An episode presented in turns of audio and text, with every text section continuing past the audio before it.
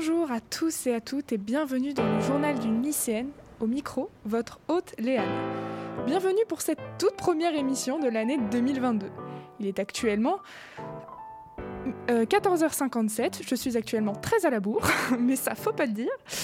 Et nous sommes le vendredi 7 janvier. C'est donc le moment pour moi de vous souhaiter une très bonne année, heureuse, que ce soit dans tous les domaines, le travail, la vie en général, pour éviter de trop m'étaler. Et de vous souhaiter une bonne santé aussi, parce que c'est important euh, la santé euh, tout de même. Non, parce que oui, c'est beau d'être heureux et tout, mais si vous n'êtes pas en bonne santé, ça risque d'être compliqué. Euh, enfin bref, j'espère que vous avez passé de bonnes fêtes en général et reprenons cette année avec cette émission exceptionnelle, avec de nouvelles chroniques exceptionnelles et peut-être des invités exceptionnels. Aujourd'hui, il n'y en a pas, malheureusement. Bref, qui dit nouvelle année, dit nouvelle base, dit nouveau programme. C'est parti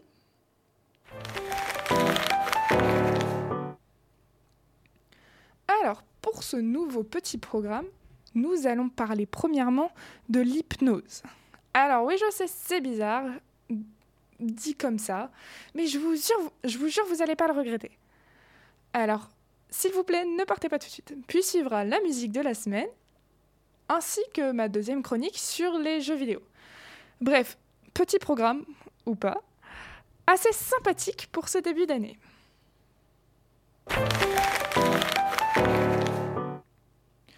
Alors oui, alors oui, c'est pas le sujet le plus intéressant peut-être pour vous. Mais vous allez voir, je vous jure, ce n'est pas si intéressant que ça. Parce qu'il y a beaucoup de choses à dire. Je vais juste commencer par une petite partie d'histoire. Ne vous en faites pas, ce n'est pas euh, l'histoire que vous apprenez au collège où vous vous embêtez comme jamais, je vous jure. Alors les origines de l'hypnose, il y en a plusieurs d'abord. Les origines appelées lointaines de l'hypnose sont les pratiques de l'hypnose chez les guérisseurs chamaniques vers moins 4000. On a eu vent de ces pratiques grâce à des tablettes de pierre sur lesquelles ils avaient décrit justement ces fameuses pratiques. Dans le monde occidental, occidental pardon, c'est Mesmer qui l'a introduit. Au XVIIIe siècle, avec la technique que tout le monde connaît, je pense, du de doigts face à face qui se rassemble grâce à une vis invisible. Mesmer était un médecin allemand. Il passe une grande partie de sa vie à étudier le magnétisme, et enfin, vers la fin de sa vie, il développe le, magnétisme appelé minéral au début, puis après le magnétisme appelé animal. Je ne vais pas développer là-dessus parce que c'est une théorie extrêmement complexe et extrêmement longue. Donc peut-être que ce sera dans une prochaine émission. Mais du coup, suite à ce que je viens de vous dire, vous êtes en droit de vous demander Mais donc qu'est-ce que c'est exactement et à quoi ça nous sert aujourd'hui finalement? Et c'est cool parce que c'est exactement la suite. Grosso modo, l'hypnose désigne à la fois des états modifiés de conscience, les pratiques utilisées de cet état, ainsi que les techniques permettant de créer cet état. Quand vous êtes plongé en état d'hypnose, votre état est situé entre le sommeil et la veille. C'est ce qu'on appelle l'état hypnotique. Cet état, il permet de soulager ou de résoudre de nombreux troubles, douleurs, addictions, phobies, dépressions, euh, comme par exemple les troubles digestifs ou les troubles du sommeil. Pour soigner, ces nombreux troubles, il existe un tas de types d'hypnose. Je vais vous en citer quelques-uns et en développer quelques-uns. Pas tous parce qu'il en existe vraiment un certain nombre et ça aurait été trop long de tous vous les décrire. L'hypnose directe, c'est le type d'hypnose le plus utilisé, aujourd'hui. Et depuis des siècles d'ailleurs. Dans le milieu médical surtout parce que ça permet d'agir au plus vite pour traiter la douleur ou voire même de préparer des interventions médicales. L'hypnose conversationnelle, ça fait partie des certaines que je vais pas, dont je vais pas vous en parler aujourd'hui. L'hypnose ericksonienne, celle-là aussi, et la neurohypnose. Il nous reste l'auto-hypnose et l'hypnose humaniste. L'auto-hypnose, comme son nom l'indique, c'est une personne qui se met elle-même dans cet état hypnotique. C'est elle qui s'y met toute seule et qui donc va chercher les solutions à ses problèmes seule pour améliorer sa vie et, son quotidien. L'hypnose humaniste, elle, c'est là où le thérapeute, ou hypnothérapeute dans ces cas-là, est un simple, est un simple guide pardon, qui donnera les clés nécessaires au patient pour avancer. Cette thérapie est plus courte que les autres. Enfin, après, ça, ça dépend ce que vous traitez. Si vous traitez un trouble digestif, la thérapie sera pas la même et ne durera pas le même temps que si vous traitez un, un trouble du sommeil. J'ai un peu de mal à parler aujourd'hui, je m'en excuse. Un trouble du sommeil. Donc, ça dépend de ce que vous traitez, où, quand et comment. Petit conseil soit dit en passant, choisissez correctement euh, quelle façon pour vous est la meilleure pour traiter ce trouble et si vous êtes prêt? C'est très important de savoir si on est prêt. Si on n'est pas prêt, on ne peut pas faire le pas face à l'hypnose. Pour ce qui est des autres domaines, je ne saurais pas trop comment vous les décrire. Parce que c'est un sujet tellement vaste, l'hypnose. Vous imaginez, euh, j'arrive comme ça devant vous et je vous dis euh, Salut, c'est quoi l'hypnose? Enfin, de votre point de vue. Euh, vous avez 4 heures. et bah, je vous donne un paquet de feuilles doubles, un stylo, et je vous laisse 4 heures. Et je vous regarde, je vous observe. c'est vraiment un sujet hyper vaste, l'hypnose. Enfin bref, là n'est pas le sujet. Mais sachez que si vous voulez apprendre l'hypnose par vous-même, c'est possible, parce qu'il existe un nombre incalculable de livres sur l'hypnose et comment l'apprendre. Comme par exemple La voix de l'inconscient de Jean-Emmanuel Combe, Hypnose d'Olivier Loquette, Loquette, je crois ça se prononce comme ça, Les secrets de la communication de Richard Bandler et John Grinder, de l'introduction hypnotique de Jérôme Etzegolf, je crois que ça se prononce comme ça, Les leviers du changement de Jordan Véro, ou encore L'hypnose et moi de Agathe Mer. C'est une petite sélection sympa de livres sur l'hypnose que je vous propose. Mais j'en passe beaucoup. Donc si c'est un domaine que vous appréciez, renseignez-vous auprès de blogs, de personnes intéressées et plein de trucs. Je suis sûre que vous trouverez votre bonheur. Mais l'hypnose impose quand même quelques conditions.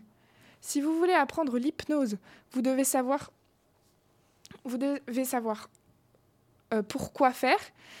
Euh, et si c'est juste pour impressionner des amis, euh, faire votre propre idée de ce que c'est, faire des blagues, j'en sais rien moi.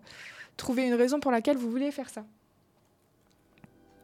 Il est aussi fortement déconseillé de faire ça sur quelqu'un d'autre, au risque de blesser. Même si vous apprenez l'hypnose par le plus grand hypnothérapeute du monde, vous ne pouvez pas soigner quelqu'un. Vous n'êtes pas médecin.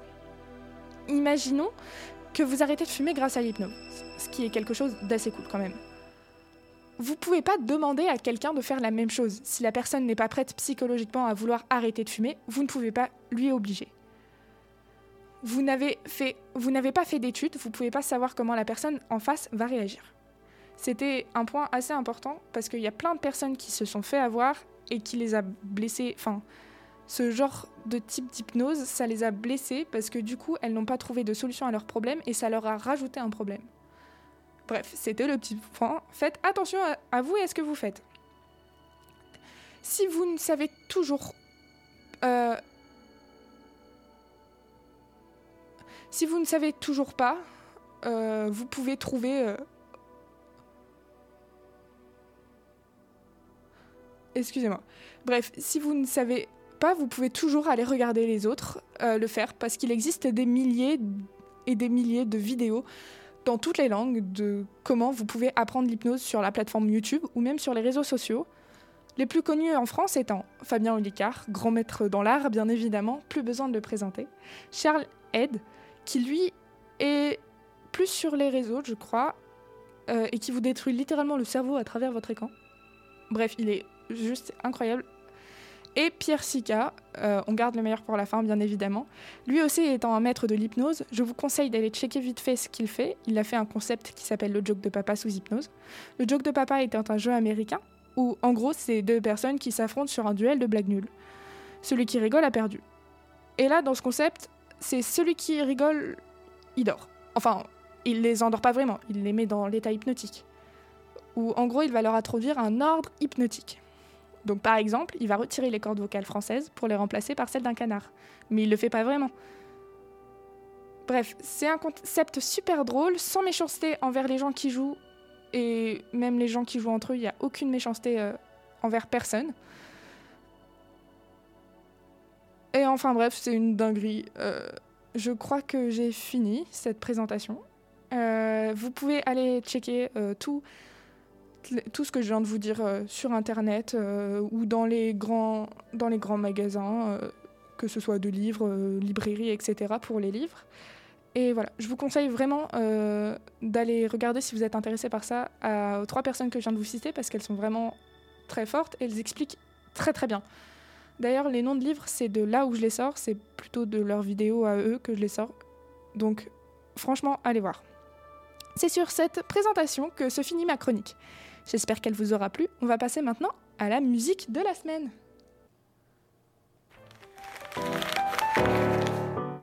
Alors, notre petite musique de la semaine, c'est Time Time de Trade DGT.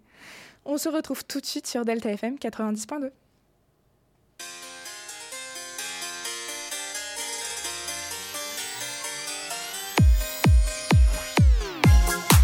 Sunt fericită ca mănânc Un pepene, un pepene Sunt fericit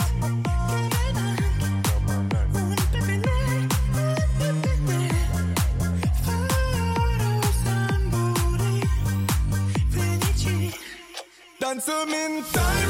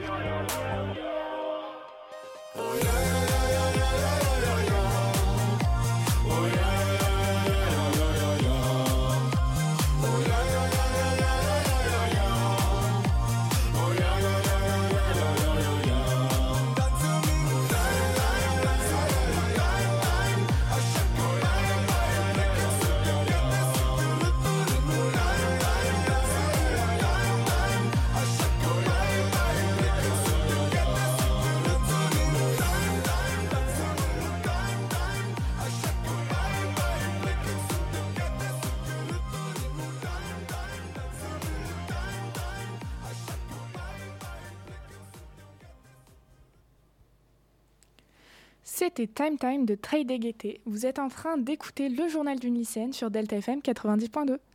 On se retrouve avec ma chronique sur les jeux vidéo.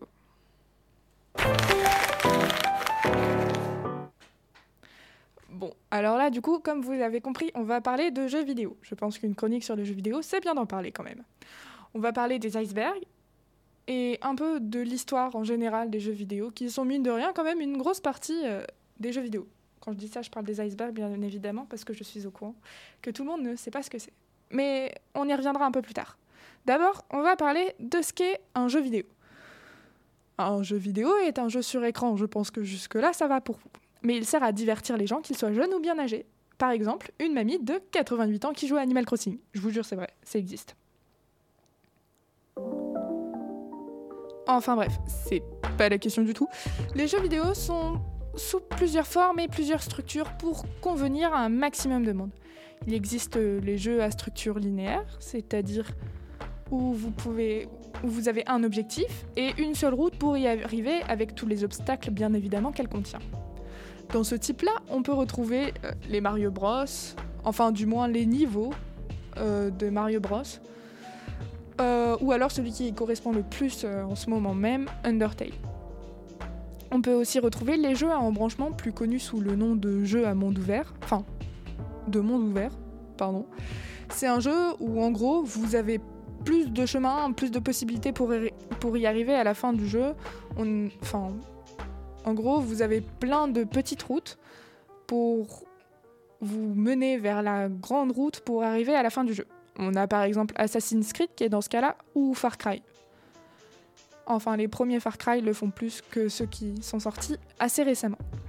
Les jeux, il existe aussi les jeux avec une structure appelée noyau, aussi appelée hub, UH, euh, pardon, est une structure qui se compose d'un point central, non hostile dans la plupart du temps. C'est soit le début du jeu, soit un endroit où on revient à chaque fois. Cet endroit peut être un endroit avec des magasins, euh, par exemple dans Luigi's Mansion 3, où si on a besoin, on retourne voir le professeur Catastrophe, si on a envie d'os doré pour revivre, etc., etc. Dans les jeux les plus connus de cette structure-là, on a God of, God of Wars ou Gris, qui est légèrement moins connu, mais qui est le meilleur exemple, je pense. Et enfin, pour finir, on a les jeux de type euh, structure à arène. En gros, alors attention, mon explication n'est pas forcément très adaptée. Euh, c'est pas moi qui déplace mon personnage dans un endroit prédéfini, mais plutôt dans une arène. Ou un niveau, si vous préférez. Euh, le premier exemple qui me vient là maintenant tout de suite, c'est Cuphead, qui est un, un jeu dans lequel on clique sur, un endroit, sur l'endroit où on veut aller pour euh, battre un ennemi ou une vague d'en- d'ennemis. Je sais pas si c'est très clair, mais j'arriverai pas à, mieux vous le décrire. Donc là, je vous ai expliqué tout ça. Et vous allez sûrement me demander où est-ce que je vais en venir. Parce qu'effectivement, je dis que j'allais vous parler d'iceberg, mais pour l'instant, il n'y en a pas un seul en vue. Eh bien, c'est euh, pour vous, enfin, c'est que si j'en parle euh, plus tard, au moins vous saurez restituer ce que c'est, de quoi je parle, enfin, et vous comprendrez un minimum de quoi je parle. C'est bon pour vous? Je sais pas pourquoi j'attends une réponse, vous n'êtes pas avec moi. Enfin bon. Le tout premier jeu du monde étant Odyssey, plus connu sous le nom de Pong, c'est un jeu qui est composé d'un écran noir et d'une barre blanche que, et de barres blanches que vous pouvez déplacer, ainsi qu'une petite pile blanche au milieu de l'écran. Le but étant d'avoir le plus de points en faisant passer la petite balle blanche du côté adverse, hors des limites visibles du joueur, afin de gagner le plus de points possible. Vous l'avez ou pas? Je sais toujours pas pourquoi j'a- j'attends une réponse, vous n'êtes toujours pas avec moi, mais je pense que oui. Pong étant le tout premier jeu 2D, il n'a quasiment aucun bug. On va légèrement avancer dans le temps parce que là, euh, il n'y a pas grand chose à dire. euh, Il n'y a pas grand chose à dire. Pardon, il n'y a pas grand chose à dire dessus. On arrive donc au deuxième jeu, qui est Donkey Kong. Euh, c'est le, littéralement euh, le tout premier jeu Mario 2D, je crois, me semble-t-il, euh, dont le but est de passer au-dessus des tonneaux quand vous incarnez Mario pour aller sauver la princesse Pauline. Parce que oui, à cette époque, à cette époque-là, c'était pas encore Peach qu'il fallait sauver, mais Pauline que l'on retrouvera presque 40 ans plus tard sur le jeu Mario Odyssey. On continue et on avance euh, un tout petit peu dans le temps.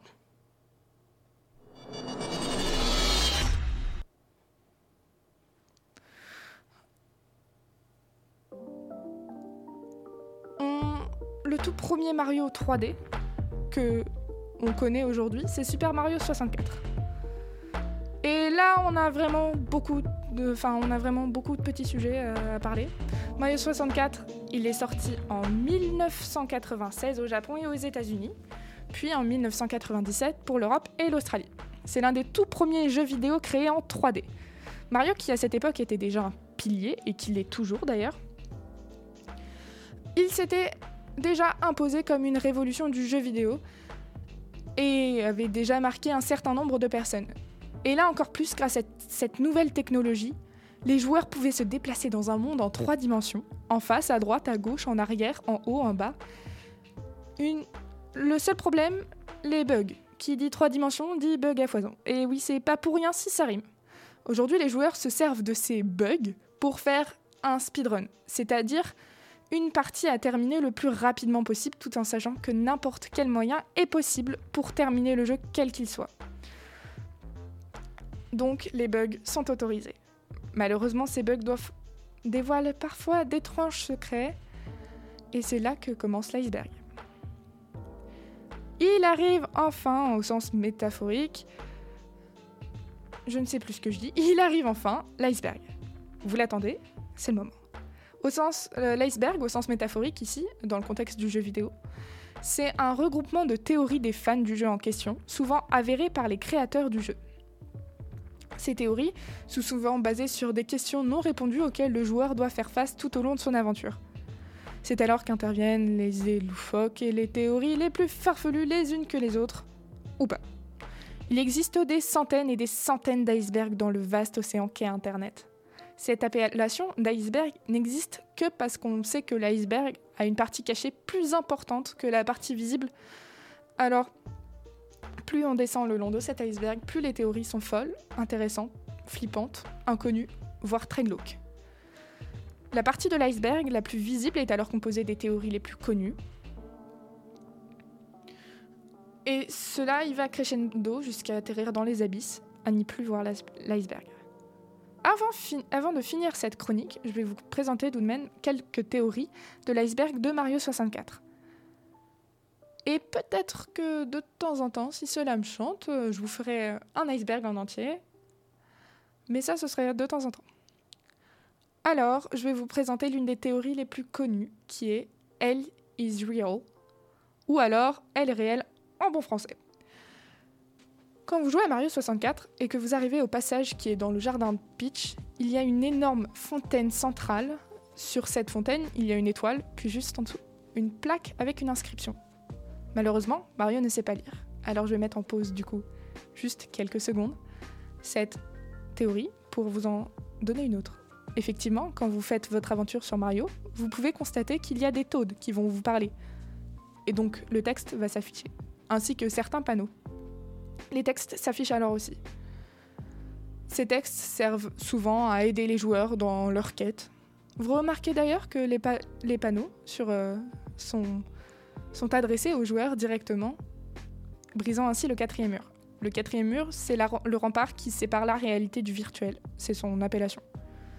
Enfin bref, cette théorie prouve que Mario ne sait pas lire, parce qu'il sait lire... Enfin, c'est le joueur qui doit savoir lire, pas Mario.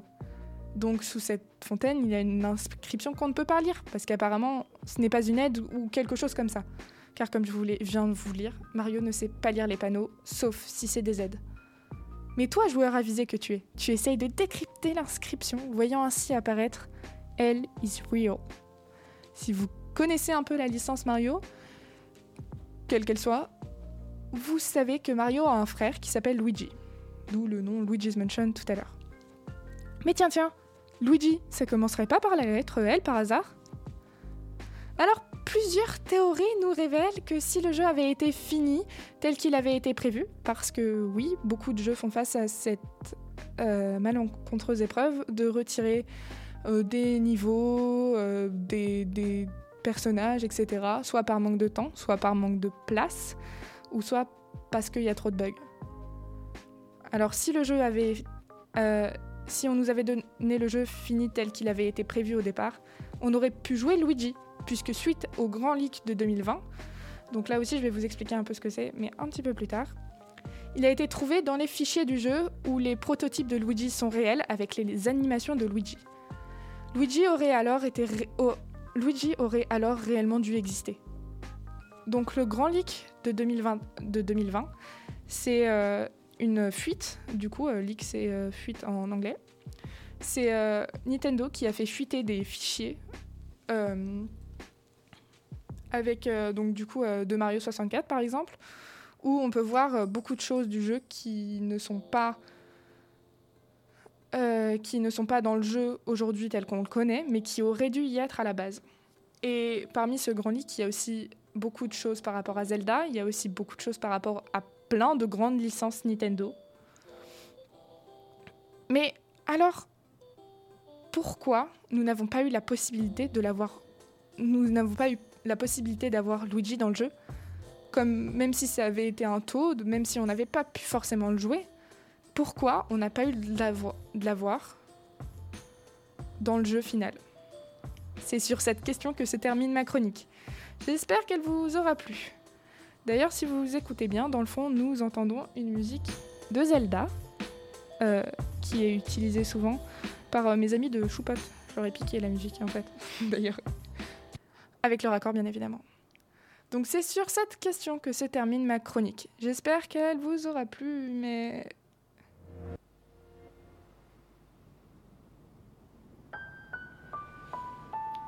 C'est déjà la fin de cette première émission de 2022. Merci de m'avoir écouté. J'espère qu'elle vous aura plu. Si vous voulez la réécouter, vous pouvez sur YouTube, Spotify et Deezer, ainsi que sur le site Delta FM. Je vous souhaite quand même une, je vous re-souhaite quand même une bonne année et une bonne santé. Bon, moi en attendant, je vous dis à la semaine prochaine pour une autre émission, même heure, même jour, etc., etc. Ciao, ciao.